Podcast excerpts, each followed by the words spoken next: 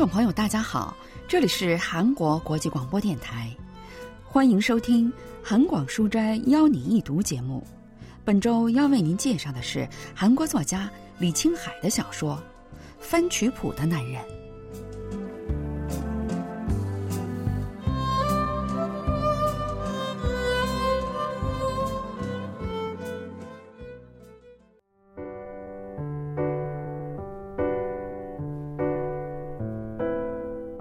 我第一次遇到那个男人是在公园里，那是一个星期四的上午。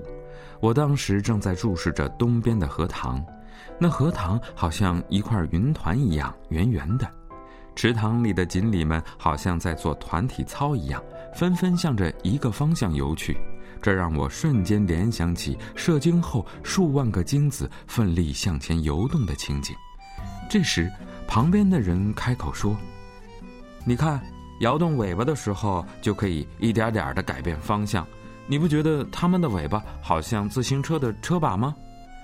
他是一个干瘦的男人，大概三十多岁的样子，瘦削的脸庞上架着一副黑框眼镜，很了不起吧？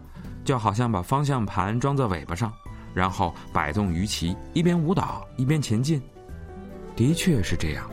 锦鲤们每五秒钟就轻快而又优雅地晃动一下尾巴，摆动起鱼鳍，跳着舞。这让我不由得惊叹：这个男人有一双能发现这些敏锐的眼睛。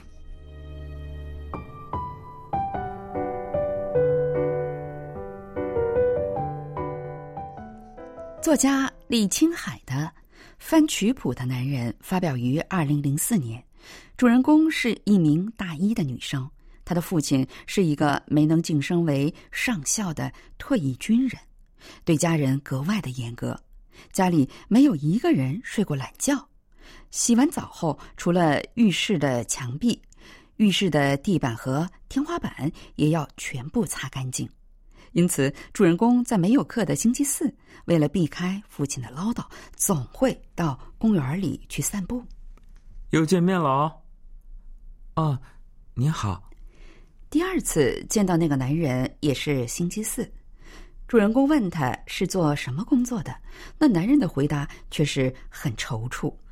呃，这个嘛，嗯，如果不方便的回答，完全可以搪塞一下过去的，但那男人却流着汗支吾了半天，才冒出一句：“在艺术的殿堂工作。”后来在聊天的过程中，也总是说那天出去工作，那个周末没有工作类似的话。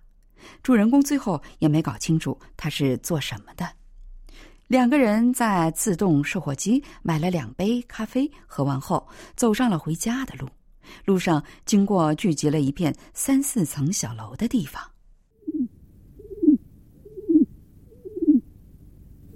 我又听到了清晨经过这里时听到过的奇怪的声音，既有点像受伤的动物发出的声音，又有些像是被虐待的孩子的呻吟。这是什么声音啊？刚才路过这里的时候就听到过，很吓人。是鸽子的声音，鸽子老了以后就会发出这种声音，是老了的生病的鸽子，在咱们这片也有这样的鸽子，它们还有一口气在。人类能忍就忍忍吧。男人问主人公是否喜欢音乐，然后回到自己的家里，从阳台上递给他两张票，那是女高音芭芭拉·邦尼独唱音乐会的门票，地点在艺术的殿堂音乐大厅 S 席，票价是八万韩元。几天后，主人公和男友一起去听音乐会，在大厅里，他看到了很多类似的人们。首先是一些中年女士们，她们看起来是艺术的殿堂的某种文化会员，每年交一定的钱，这样的演出门票就会给他们寄到家里。这些中产阶层的女性大部分都穿着羊毛衫或者羊绒套装，脚上穿着高跟鞋。另外一类人则是自家有人在从事音乐工作，那天一定是有家里的女儿或者外甥女。又或者是表兄妹要在音乐厅演奏，所以伯母、姑妈、姨妈们花大钱买下十张、二十张门票，分送给认识的人们，请他们来看演出。这些人好像在竞争一样，用貂皮、花边、高级漆皮和花束把自己武装了起来。再有就是像我和俊英这样，很意外的得到了门票来长见识的土包子。最后一类人是一些与音乐相关的人士，或者是学习音乐的学生们。令人意外的是，这些人看起来都面无表情，也许是因为没能得到社会的认可，对这一切已经习以为常了。除了这最后一类人，可以说来听音乐会的都是些对音乐一无所知的门外汉或者局外人。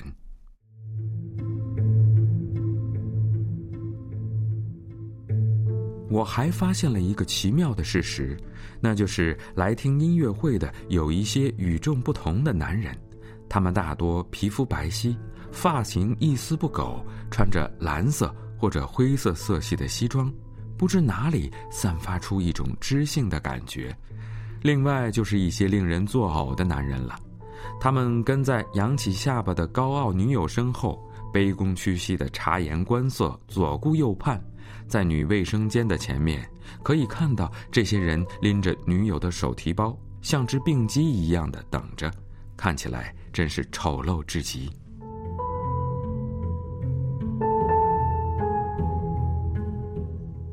主人公对来看音乐会的人们做了一番分析。主人公的座位在二层最前排，可以很清楚的看到芭芭拉·邦尼和钢琴师，位置非常好。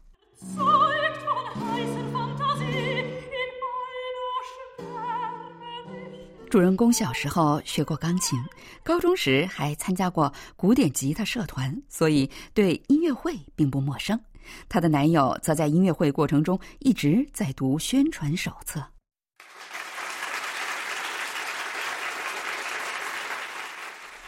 就在芭芭拉·邦尼和钢琴师一起向观众致谢的时候，主人公看到了被钢琴伴奏者挡住的一个人影。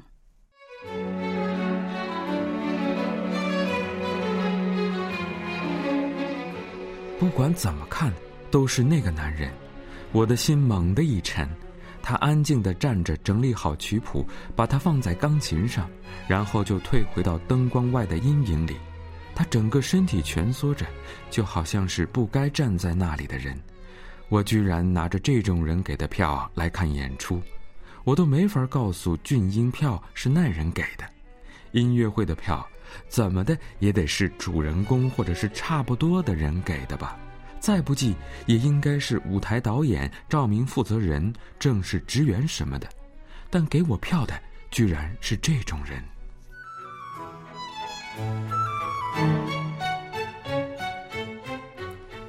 主人公的脸突然变得通红，感觉好像是从最好的位子 S 席被推到了 D 席。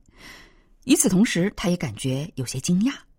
翻谱员并不是什么人都能做得了的，是要会弹钢琴、能读懂曲谱的专业人士才可以。想到这里，主人公的心情才平静了一些。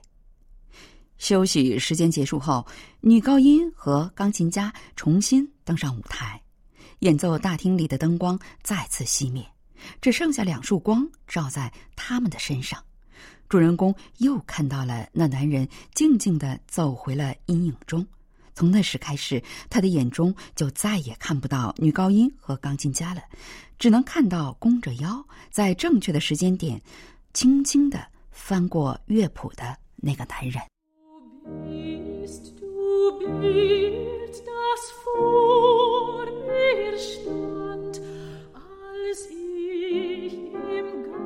男人翻乐谱的手法，即使是在远处，也能感觉到是一流的。对时间的把握、翻乐谱的技术、速度、手臂动作的流畅程度等，都能看出他绝非等闲之辈。芭芭拉·邦尼和钢琴师相互配合，美妙的歌声和旋律在大厅里流淌，观众们也在他们的引导下沉浸在优美的音乐中。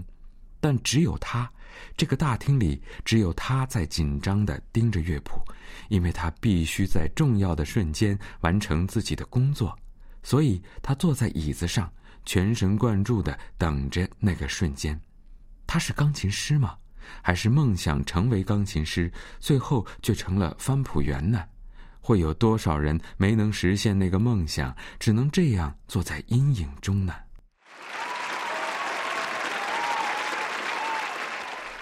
演奏结束后，大厅里爆发出热烈的掌声。在一片喝彩声中，女高音歌唱家弯腰向观众们致谢，然后她伸出手牵起钢琴师。大厅里再次响起喝彩声。男人像刚才那样把乐谱整理好，放在钢琴上，又避开灯光，回到阴影中，像个透明人一样站在那里。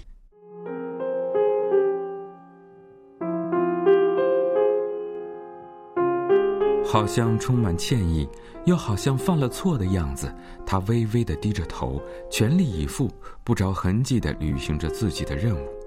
但因为并不是真正的透明人，所以我仍然能够看到他真实的样子：黑色的西服、白衬衫、黑框眼镜。他的存在本身让这一瞬间变得极为尴尬。除了翻乐谱的时候，他在这个舞台上是不被需要的。是自始至终都没能露面的配角，女高音和钢琴师在舞台上反复向观众致谢，终于离开了舞台。那男人也跟在后面走了出去。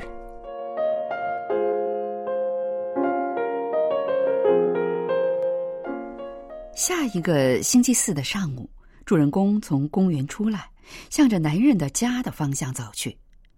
正在他逗着院子里的黄狗玩耍的时候，男人阳台上的门开了。要进来待会儿吗？喝杯茶再走吧。天气这么冷，你鼻子都冻红了。主人公也想谢谢男人给他音乐会门票，就走进了他的家。那什么，那也算是一种职业吗？翻乐谱的工作，干那个也给钱吗？男人回答说：“那是需要有人做的重要的工作，而且他为此感到很开心。”但主人公很难理解。你也太认真了，人们不喜欢太认真的人。人们不喜欢认真的人，看来你很了解这个世界啊。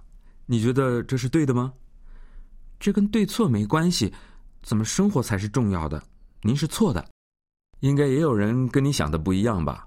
我并不觉得自己不幸。在翻乐谱的时候，我感到很自豪。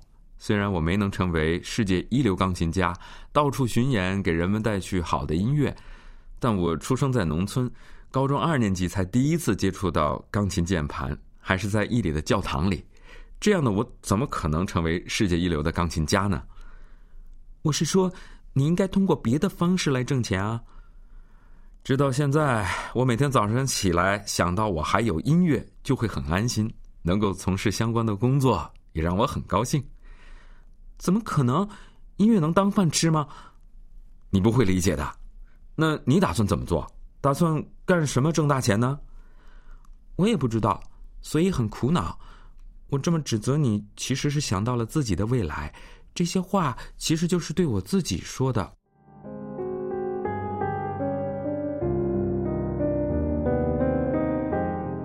他有些迟疑的望着我，好清澈的眼睛，那双天真的眼睛一下子看进我的心里，那不带任何贪欲、像傻瓜一样的纯真，触动了我胸口的某个地方。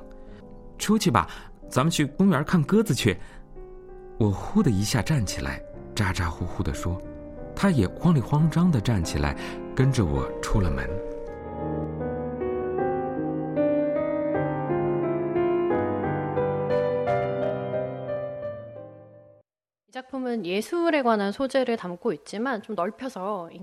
这部小说虽然以艺术为主题，但我们也可以将它看作是有关人类普遍生活的故事。在极度重视物质丰富的社会里，人们常常会丢弃理想和价值，仅仅因为他们换不来钱。但实际上，让人类的生活变得更加丰富的，并不是物质，而是其他重要的价值。翻曲谱的男人让读者对此重新思考，产生了去守护这些价值的想法。이런생각을다시하게해주는작품이바로이악보넘기는남자입니다